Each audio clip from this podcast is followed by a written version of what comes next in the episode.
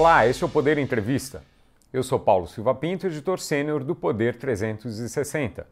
Vou entrevistar o advogado Ives Gandra. Ives Gandra nasceu em São Paulo, tem 88 anos, é formado em Direito pela Universidade de São Paulo, a USP. Tem doutorado em Direito pela Universidade Mackenzie, também em São Paulo. Ives Gandra, obrigado por ter aceitado o convite. Ora, para mim foi um privilégio também ser convidado pelo amigo, Dr. Paulo. Agradeço também a todos os web espectadores que assistem este programa. Esta entrevista está sendo gravada no estúdio do Poder 360 em Brasília, em 22 de novembro de 2023. Para ficar sempre bem informado, inscreva-se no canal do Poder 360, ative as notificações e não perca nenhuma informação relevante. Eu começo essa entrevista perguntando: o senhor mencionou em várias ocasiões que algumas decisões do STF não poderiam ter sido tomadas pela Corte, só pelo Congresso Nacional. Por que essas decisões foram tomadas pelo STF na sua avaliação? Bem, é, dois aspectos a serem examinados nessa afirmação. O primeiro deles, a minha posição é de quem viveu aqueles 20 meses de constituinte em que eh, vi que eles estavam querendo é, saindo de um regime em que temos um poder dominante, que era o poder executivo, e dois poderes, enfim, que cumpriam funções mais acólitas, mais secundárias, é, eles desejavam ter um equilíbrio absoluto de poderes, harmonia absoluta dos poderes, liberdade, autonomia, mas independência dos poderes.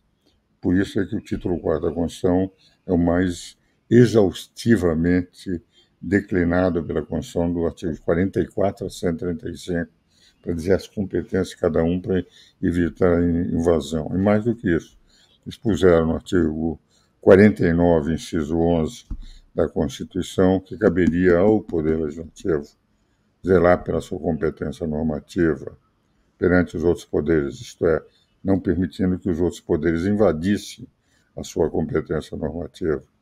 No artigo 103, parágrafo 2 da Constituição, nem nas ações diretas de inconstitucionalidade e promoção, o Poder eh, Judiciário poderia legislar, declarada a omissão do Congresso Nacional em fazer uma lei que a Constituição impunha que fosse feita de imediato, eles davam um, a obrigação, declaravam inconstitucionalidade por omissão, e pediam para o Congresso fazer a lei, mas não faziam a lei no lugar.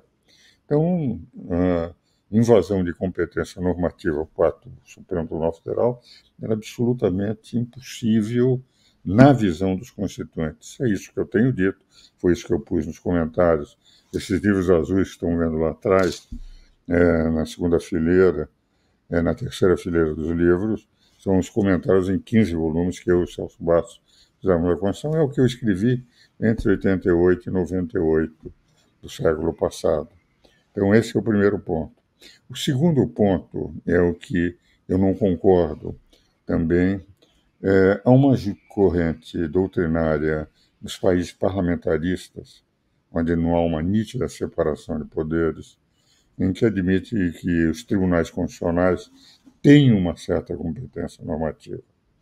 Mas os tribunais constitucionais, por exemplo, em Portugal, na Itália, na Alemanha, são tribunais constitucionais que funcionam quase como uma comissão de Constituição e Justiça. É, por exemplo, em Portugal são eleitos, os, não são, é, são indicados pelo governo e têm mandato certo. Não é como o poder judiciário desses países em que o magistrado entra e fica a vida inteira. E então, nesses países parlamentaristas, onde o executivo, o legislativo e o judiciário têm uma interpenetração é, em que os tribunais constitucionais não são nem órgão propriamente só do Poder Judiciário, nem um órgão do Poder Legislativo, mas uma espécie de poder intermediário em que os ministros são colocados é, por mandato certo. Muitas vezes esses tribunais têm interferência é, naquilo que eles denominam uma corrente denominada jurisprudência constitucional. Podem tentar auxiliar o Poder Legislativo a fazer as leis. Agora, lá, o Poder Executivo de governar sai do poder legislativo. O poder executivo é um longa-manos do poder legislativo. O chefe de Estado ele é, não tem poder de governar. O chefe de governo, sim, que sai do legislativo. Então, não há uma nítida separação de poderes, e essa teoria é própria de sistemas parlamentares onde não há essa nítida separação de poderes. No sistema presidencial, não.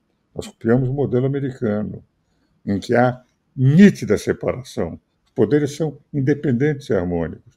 Estão colocados como independentes e harmônicos na Constituição permitindo ao legislativo zelar pela sua competência perante a invasão do poder judiciário e não permitindo que o judiciário faça nem nas ações diretas em constitucionalidade e promissão as leis no lugar do poder legislativo.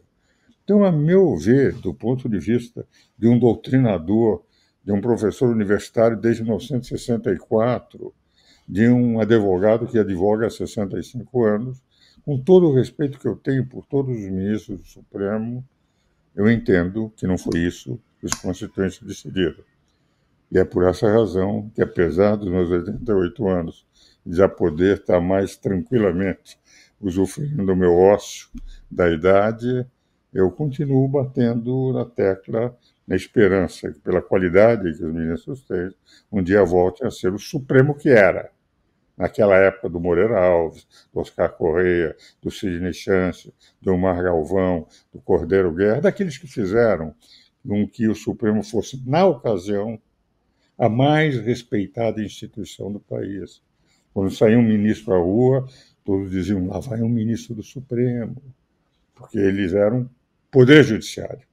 Então, como eles são bons, os atuais ministros, a minha esperança, a minha luta permanente não é atacar os ministros, porque eu conheço o seu conhecimento jurídico, mas tentar ver se um dia eles voltam a ser o que eram os grandes ministros que fizeram o nome do Supremo Tribunal Federal, inclusive a figura recém-falecida, aquele que, a meu ver, foi o maior ministro da história do Supremo, José Carlos Moreira Alves.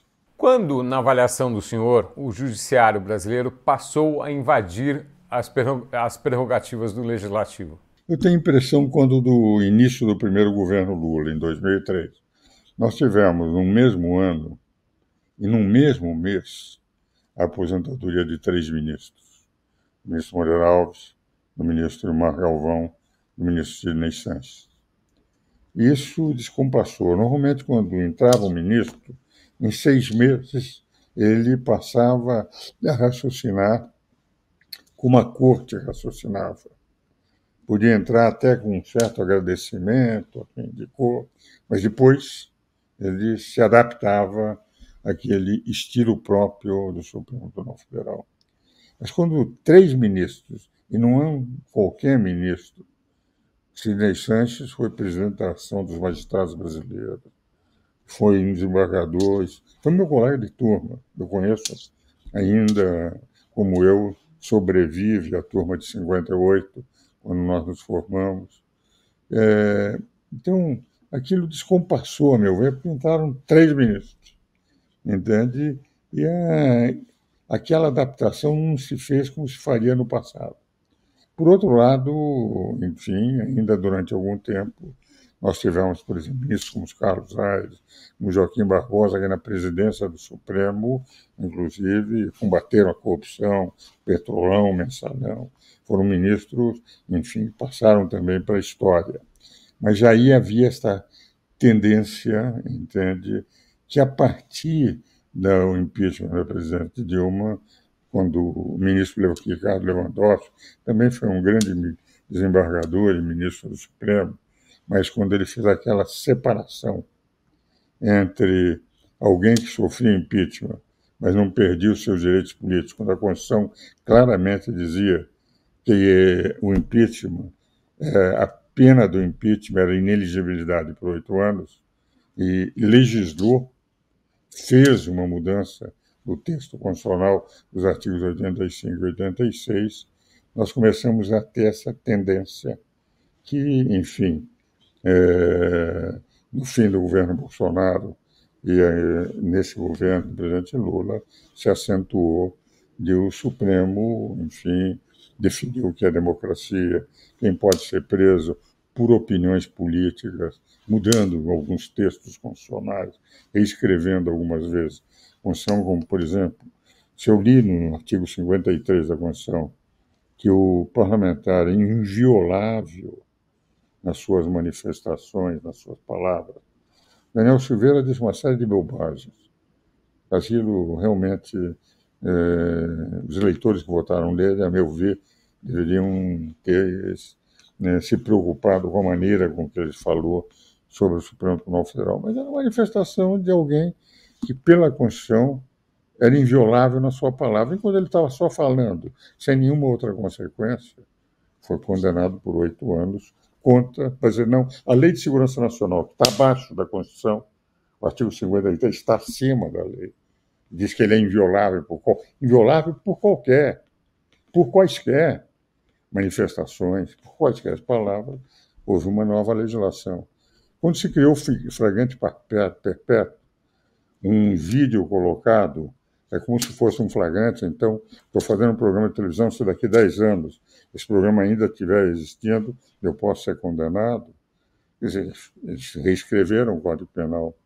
Quando, por exemplo, eu não tenho nenhum preconceito contra os homossexuais, nenhum, mas na prática, foi discutido na Constituição se deveria ser colocado homem e mulher no casamento.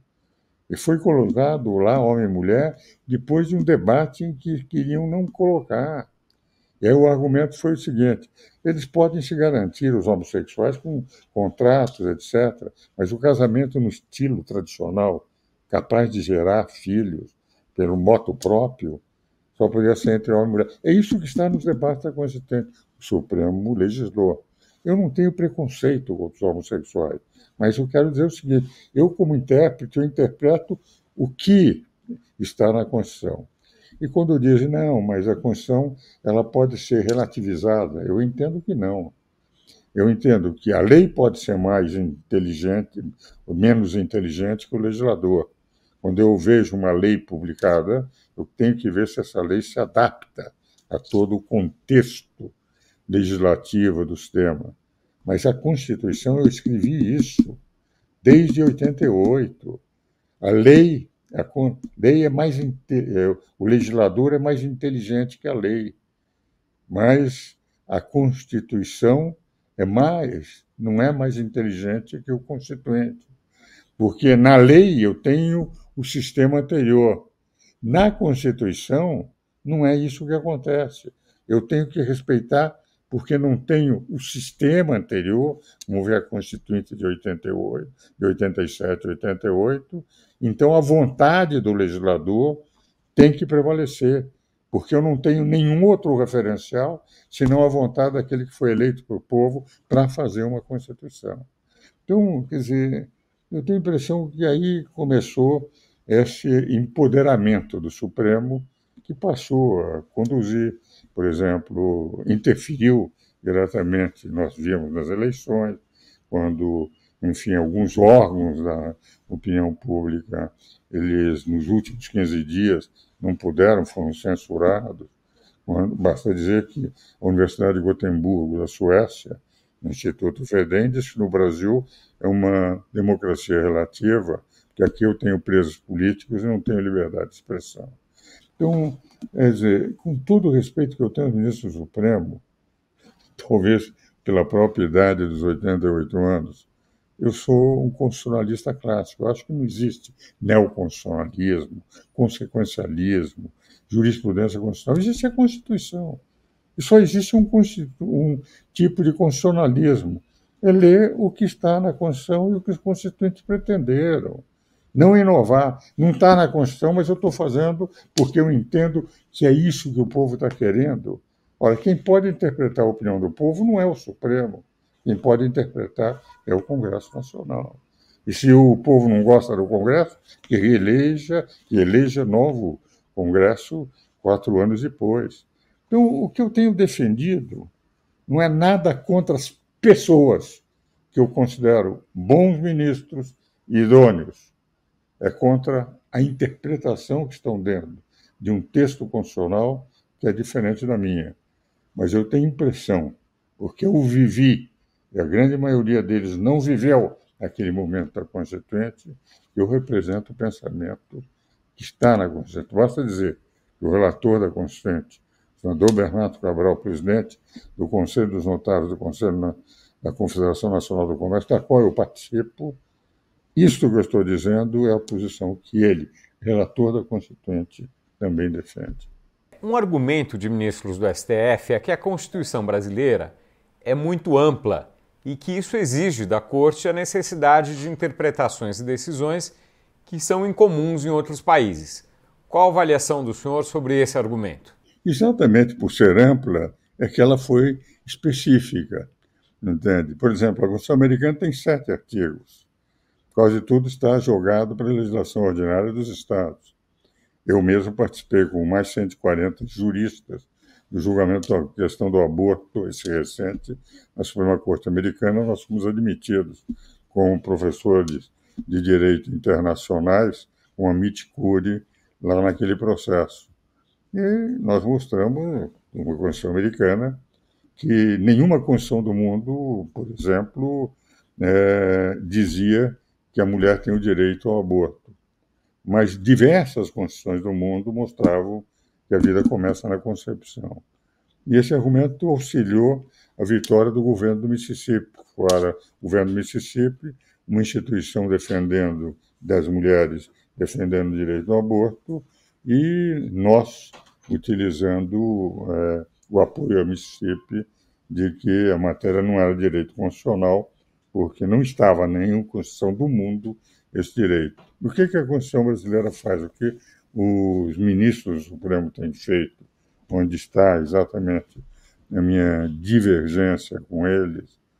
Eles entendem, entendem que eu, eu tenho uma lei, que peguei um princípio constitucional. Esta lei foi feita pelos representantes do povo eu pego um princípio constitucional e digo o seguinte: eu não vou mais interpretar a lei feita pelos. Vou interpretar o que está no princípio constitucional. E o princípio constitucional, quanto mais genérico ele for, mais interpretações variadas pode dar. Por exemplo, princípio da dignidade humana. As mulheres defendem que o princípio da dignidade humana é o direito do aborto. Aqueles que defendem o direito natural dizem que o princípio da dignidade humana é a defesa da vida desde a concepção. O mesmo princípio com teses absolutamente opostas. Como é que se pode fazer um princípio constitucional com teses opostas, de possibilidade de teses opostas, poder ser aplicado ao povo? Com o povo tendo a interpretação através dos seus delegados, dos seus representantes, aqueles que foram eleitos aqueles que foram eleitos por 150 milhões de brasileiros e não apenas por um homem só. Agora, quando o Supremo esquece o que eles disseram e passa a interpretar por um princípio de acordo com a interpretação de 11 cidadãos eleitos por um homem só e não por 150 milhões de brasileiros, nós estamos tendo uma intervenção no Poder Judiciário, no Poder Legislativo, da parte do Poder Judiciário. Eu entendo que isso de deixar um princípio geral, eliminar a interpretação legislativa, por exemplo, no caso do aborto, existe o artigo 128 do Código Penal, tem que ser mudado pelo Congresso se não quiserem. As hipóteses de aborto. Quando, quando o Supremo diz, eu vou discutir o aborto fazer uma nova lei, é ele que está legislando, não é um legislativo. Ah, mas nós vamos fazer por princípio. Se formos fazer por princípio, eles podem fazer tudo. Não precisamos mais de poder legislativo, porque eles pegam o princípio e fazem a lei que quiserem. Então, por isso é que o Constituinte pôs no artigo 49, inciso 11, o seguinte: cabe ao Poder Legislativo, ao Congresso Nacional, zelar por sua competência normativa perante os outros poderes, que são só dois, o Executivo e o Judiciário.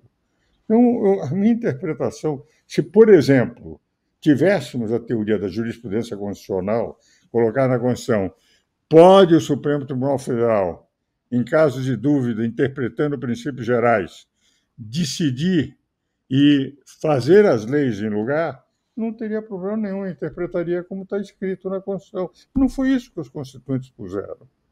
E como não foi isso que os constituintes puseram, com todo o desconforto que me dá, porque eu gosto, sou amigo de muitos deles, gosto dos ministros, tenho livros escritos com a maior parte dos ministros, o senhor não pode imaginar o desconforto aos 88 anos, coisa que eu nunca tive em relação ao Supremo, até a época de Moreira Alves, dos outros ministros, onde, inclusive, eu me sentia assim, com muita tranquilidade para poder, entende, é, defender minhas teses. Nunca discuti até 2003 sobre a competência do Supremo, ao contrário, todos os meus livros até aquele momento são livros de admiração e de respeito. E agora a admiração e o respeito continuam. O que acontece é que eu tenho divergências. Eu acho que o Supremo, que deveria representar o Brasil, era aquele até 2003. E até, digamos, um pouco mais de 2003 com alguns ministros. Mas de 2007 para 2017, 18 para cá, eu tenho a impressão que eles foram se empoderando num direito que a Constituição, a meu ver, não lhes deu. Como eles são intérpretes da Constituição, pode mandar prender quem quiser, quem seja contra, etc., e é evidente o Supremo, o Poder Legislativo não tem esse poder, nem o Executivo, o que, que acontece? Hoje nós vemos que procuramos fugir de uma época em que tínhamos um poder dominante, que era o poder executivo, dois poderes acólitos, para uma outra época em que o poder dominante, indiscutivelmente, é o poder judiciário. Diz o legislativo a lei que quer fazer, diz o executivo como é que tem que se conduzir, entende? E isso, na evidência, dá uma força que, enfim, a meu ver, o Constituinte não deu. Mas como eu sou um velho professor, defendendo as teses que muitos dizem que são teses de dinossauro, mas é o que está escrito, eu não interpreto nada diferente do que está escrito, harmônicos independentes. O poder só pode ser exercido pelos delegados do povo.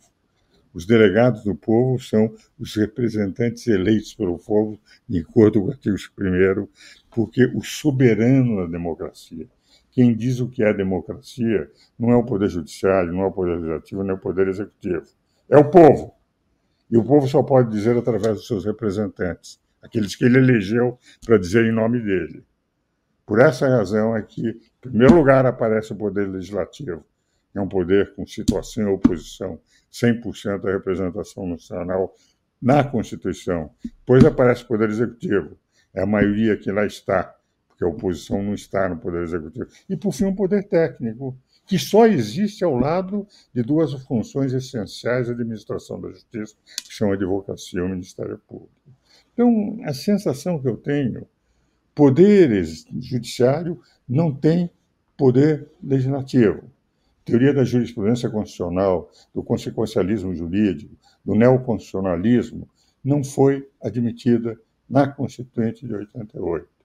E não tendo sido admitida, eu me permito divergir, não sei até quando não vão me calar por eu continuar, mas eu nunca ataco pessoas, eu sempre, e eu respeito mais do que isso, porque tenho livros escritos com a maior parte dele, e os admiro e tenho dito isso, é uma divergência doutrinária em que, enfim, é, eu, em fim de carreira, em fim de vida também, eu não vou me calar quando eu nunca me calei até os 88 anos, não é um momento de, na velhice, me faz lembrar o diálogo Fedon de Platão, quando, é, ou melhor, mais do que Fedon, o Crito, os dois são da morte de Sócrates, o diálogo do Platão, no Crito vem chegar para ele diz: Olha, eles acharam em Atenas que houve uma injustiça na sua condenação à morte.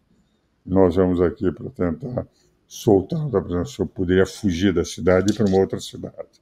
Na época, a Grécia tinha cidades-estados. E aí não haverá problema nenhum. E o que que disse o, o Sócrates? Não.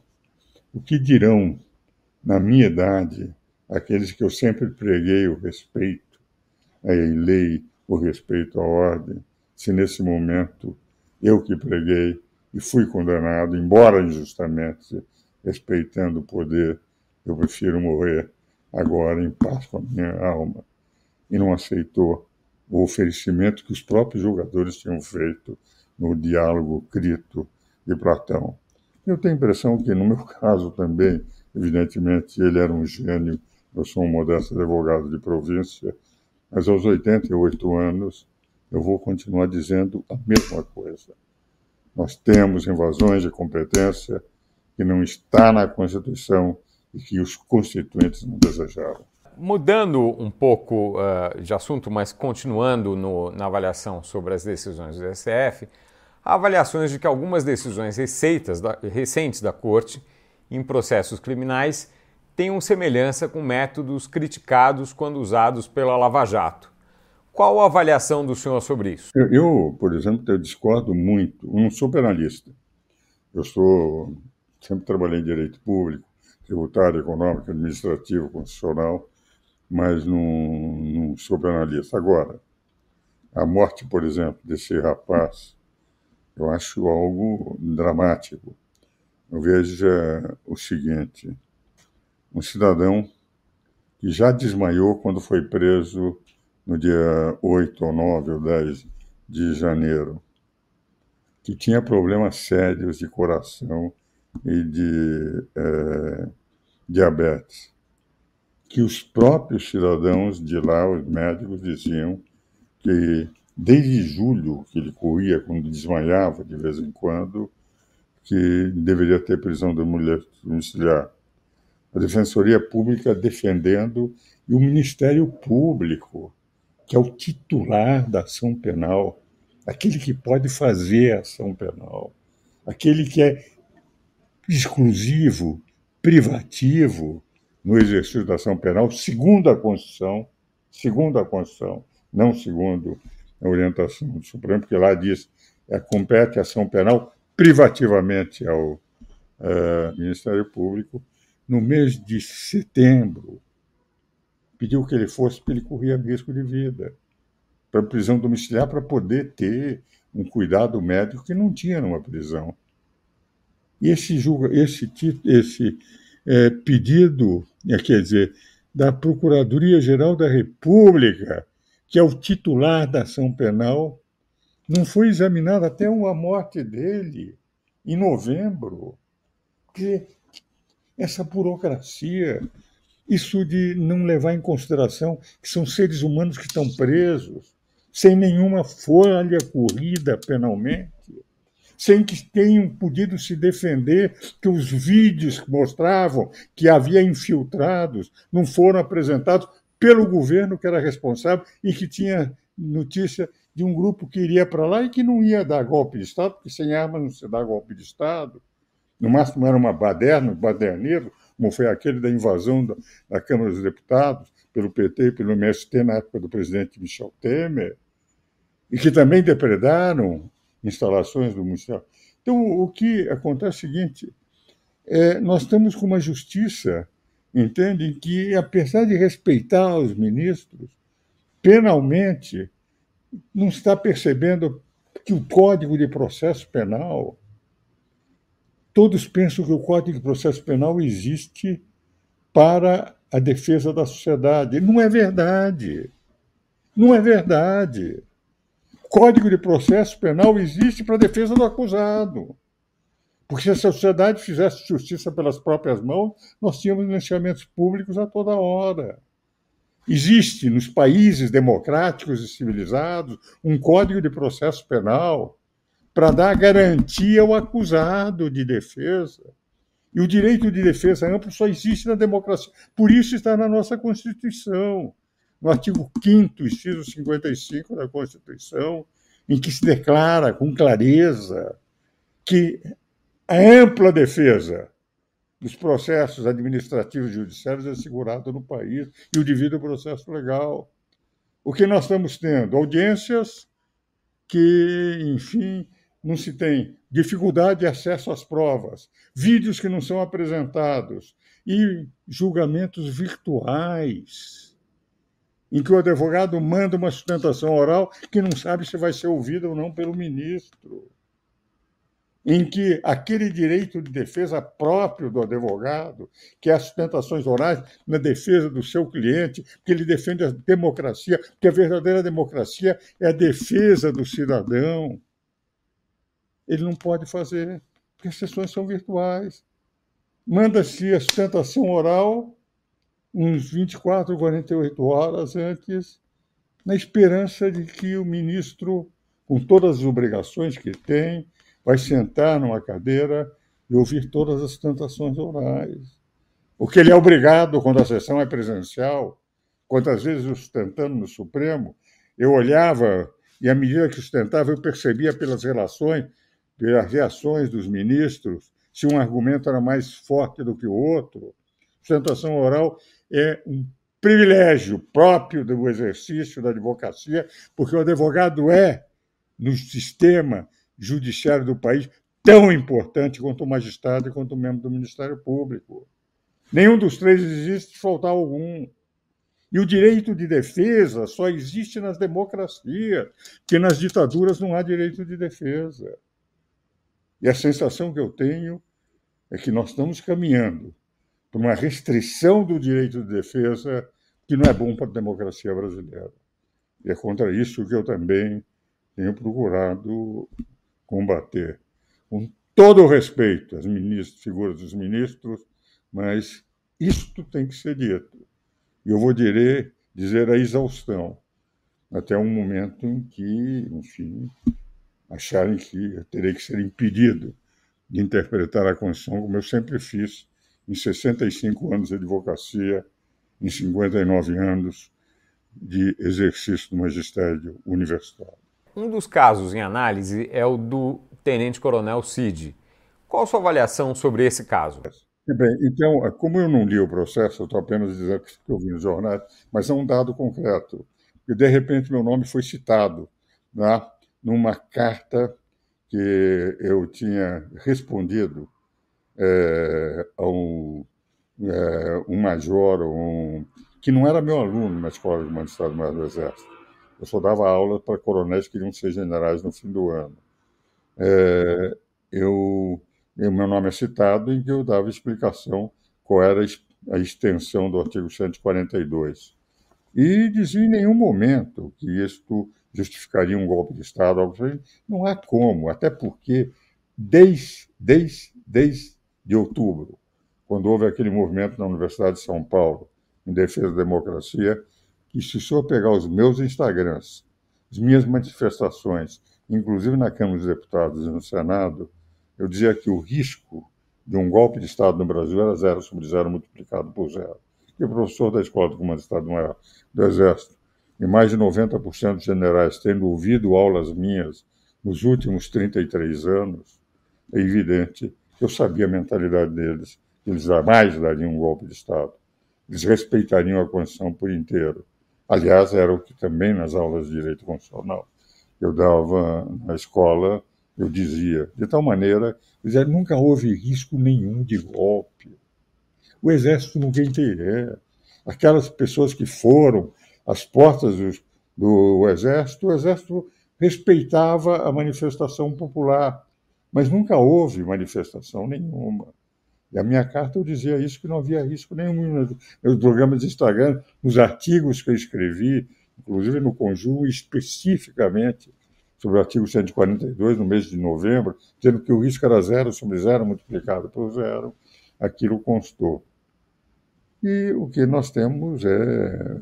Parece que ele fez uma declaração de é, relação premiada, que, enfim, está sendo examinado mas eu não tenho como, porque não vi o processo, e como advogado, tenho o hábito de só me manifestar em profundidade sobre um processo quando tenho examinado. A sensação que eu tenho é que muitas vezes nós estamos tendo, entende, prisões, primeiro provisórias, depois preventivas, que se prolongam além do tempo, muito tempo, entende? Sem que haja um julgamento, sem que o processo ande.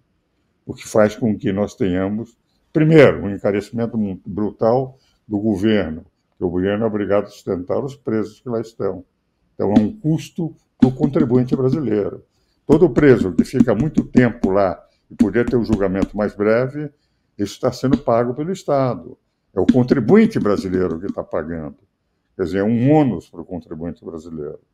Segundo lugar, não é justo, entende? Terceiro lugar, se o código, se a defesa, a legislação penal é para defesa do acusado, quando se tem um julgamento no Supremo Tribunal Federal e há com réu preso, tem preferência sobre os outros processos. Os próprios ministros dão essa preferência. É evidente que a sensação que eu tenho que essas prisões do dia 8, etc., têm se prolongado. E para mim não houve golpe de Estado, porque não houve golpe de Estado, porque é, é o crime impossível. Quando há violento atentado ao Estado democrático e, ao mesmo tempo, é um golpe de Estado, é o crime impossível, porque eu nunca vi na história do mundo golpe de Estado sem armas. Seria a primeira vez na história do mundo que teríamos um golpe de Estado sem armas. Que foi uma baderna que teria que ser punida como aquela é, da invasão do Congresso na época do presidente Michel Temer. Então, a minha posição é uma posição de respeito de um lado, mas não de concordância. Eu acho que teriam que ser punidos como baderneiros, como quebra-quebra de, de instalações públicas. Como muitas vezes nós vimos, inclusive, manifestações populares quebrarem bancos, tá, prédios, aí, aquele, quando o povo, enfim, entra e, e não respeita o patrimônio de ninguém. E guardaneiros têm que ser punidos. Mas como golpistas, é, ficando presos, sem que os processos andem, entende? É, Para mim, é, não é o que eu estudei em direito. Voltando ao, ao, ao caso Coronel, Tenente Coronel Cid, senhor chegou a trocar mensagens por WhatsApp ou por outro tipo de coisa? Eu não, eu não conheço o Coronel Cid. E nem, e nem esse major também não conhecia, porque o único contato que está lá é de que ele me fez uma consulta em 2017 e eu respondi qual era a interpretação do artigo. Não conheço pessoalmente. As aulas que eu dei foram sempre para coronéis e nunca tive com o coronel Cid. Quer dizer, na prática, tudo isso, aquilo foi colocado como. Porque, mesmo que seja inspirador de um golpe, quando quem lê o que eu escrevi, de 142, jamais seria para um golpe. Seria para intervenções pontuais, praticamente sem possibilidade de ser utilizado. Por quê? Porque teria que haver o pedido ou do Legislativo ou do Judiciário, que eu sei que ninguém pediria para as Forças Armadas para fazer, e era o que eu dizia sempre. É o que está escrito. Ainda nesse aspecto é, das, das, prisões que o senhor é, mencionou, que se prolongam, isso é uma coisa que foi muito criticada no período é, da Lava Jato, no período, no auge da Lava Jato. O senhor acha que ali houve, esses, houve excessos também ou não? Veja, o, da Lava Jato também, veja, eu escrevi com os presidentes da ordem na época. Eu coordenei com o Marcos da Costa um livro sobre a importância do direito de defesa. Eu sempre fui contrário à limitação do direito de defesa. E nesse livro, que foi editado pelo Conselho Federal da Ordem, e que fui eu o coordenador, um dos grandes penalistas brasileiros, como, por exemplo, Antônio Paulo Maria de Oliveira, o, é, o presidente do Conselho Federal da Ordem, com o presidente do Conselho Seccional da Ordem, é, com, enfim, grandes figuras do direito, eu dizia que eu sentia que havia também limitações ao direito de defesa, entende? Mas eu entendo que as limitações de direito de defesa que houve e que eu critiquei nesse livro, a importância do direito de defesa, que eu e Marcos da Costa escrevemos, publicado pelo Conselho Federal da Ordem, foram menores do que as limitações do direito de defesa que estamos tendo hoje. Um projeto em discussão no Congresso limita uh, decisões monocráticas do STF. Qual a sua avaliação sobre isso? Eu vejo o seguinte: em primeiro lugar, eu sou contrário àquele projeto do governo, do, de senadores que querem mandatos para os ministros supremos. Eu acho que o ministro supremo tem que ter é, independência até o momento da aposentadoria como membro do Poder Judiciário, que é num país presidencialista. Não é uma corte constitucional como é a corte constitucional da Itália, da, de Portugal, da Alemanha, de um sistema parlamentar é, é um poder judiciário. Então, tem que ter a garantia. Sou contra mandato.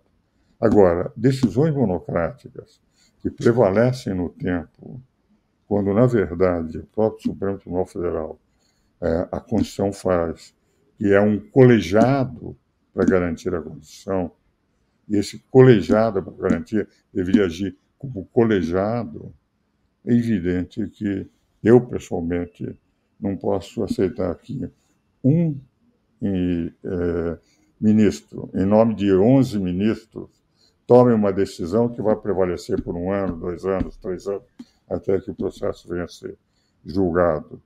Então, eu tenho a sensação que exigir o colegiado é uma segurança para o cidadão. Não fica na dependência da interpretação de um homem só fica na dependência de um colegiado que lá está para ser atuar como colegiado. É isso que está na Constituição, isso que está no 102, no artigos que continuam as competências do Supremo. Então, a meu ver, é, eliminar a possibilidade de decisões monocráticas que prevalecem durante muito tempo, como se o Supremo decidiu. Não foi o Supremo que decidiu foi um onzeavo do Supremo. Então, há uma diferença muito grande entre o Supremo, como colegiado, decidir e um dos onze ministros ter decidido. Então, eu acho que isso, nesse ponto, se eu sou contra uh, mandato certo, sou favorável à permanência até a aposentadoria, nesse ponto eu sou favorável ao projeto Senado, contra um aspecto favorável ao outro. Doutor Evis Gandra, uma, uma pergunta final aqui, já caminhando para o final. O senhor tem uma avaliação sobre a criação do juiz de garantias, cuja implantação o STF julgou obrigatória? Nesse ponto eu estou com o ministro Luiz Fouque. Quer dizer, eu acho que um juiz de garantia ele vai atrasar ainda mais o processo. Porque, teoricamente, eu participei de três bancas examinadoras de magistratura. Duas para a magistratura federal, uma para a magistratura estadual sei perfeitamente a competência daqueles que são aprovados. Eu examinei com os meus companheiros de banca, nos três concursos, é, em torno de 6 mil a 7 mil candidatos, daqueles que tinham que ser eliminados, primeiro em operação de uh, exame de multi-escolha, depois em pequenas exposições, depois na apresentação de sentença, depois no exame oral, daqueles que iam para o exame oral.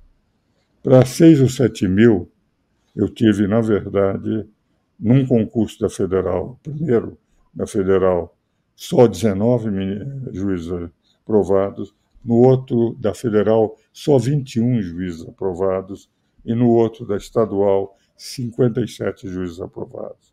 Quer dizer, para 6 mil ou 7 mil candidatos, menos de 100 magistrados. Então, acho que o magistrado está preparado para poder decidir. Eles é muito duro passar num exame. Eu tinha pena dos candidatos, da maneira como eram massacrados, entende? Porque nós sabíamos que, uma vez eleito, é, é, escolhido um magistrado, ele iria decidir sobre a vida das pessoas, sobre a sorte das pessoas, sobre o destino das pessoas. Então, nós tínhamos uma responsabilidade grande no exame dos magistrados. Agora, se ele é bom, porque ele passou por um concurso de magistratura, porque dois juízes, um juiz de garantia um outro juiz para um juiz para ouvir o processo e outro juiz para julgar. Acho que um juiz, isso iria atrasar ainda mais o processo. E por isso eu estou com o ministro Fux, eu sou contra o juiz de garantia. Já esse sistema é tão lento a justiça, imagine complicar ainda mais com dois juízes para julgar um mesmo processo. Caminhando aqui já para o final, algum item que não tenha sido perguntado aqui sobre o qual o senhor gostaria de falar? Não, eu acho isso. É, realçar esse aspecto, eu realço sempre. Tem livro com, escrito com grande maioria dos ministros, como tenho com muitos dos ministros que se aposentaram. Entende? É evidente que para mim sempre foi uma honra, um privilégio poder escrever com eles. Tenho admiração por todos os ministros que eu conheci, desde a minha primeira sustentação oral no Supremo, em 62, quando cinco dos ministros que lá estão não tinham nascido, eu já sustentava perante o Supremo Tribunal Federal. uma admiração muito grande por todos os ministros supremos, pela instituição do Supremo Tribunal Federal, pela importância do Supremo Tribunal Federal. E é por essa razão que eu digo, respeitando os ministros aqui, como um velho, eu tenho um sonho como tinha Luther King em relação aos Estados Unidos, quando ele dizia de ver brancos e negros unidos para fazer uma pátria maior. O meu grande sonho de velho é um dia termos de novo o Supremo sendo o guardião da Constituição, aquele que sustenta a Constituição, mas não um poder legislativo complementar, nem um poder corretivo do Executivo. Seria poder que faria respeitar a lei, que não faz, que só poderia ser feito pelo Legislativo, pelo Executivo. Fazer com que voltássemos a ter o Supremo da época do ministro José Carlos Moreira Alves. Esse é o grande sonho que eu tenho, com o respeito, e como eu conheço os ministros, sei que eles têm competência para isso.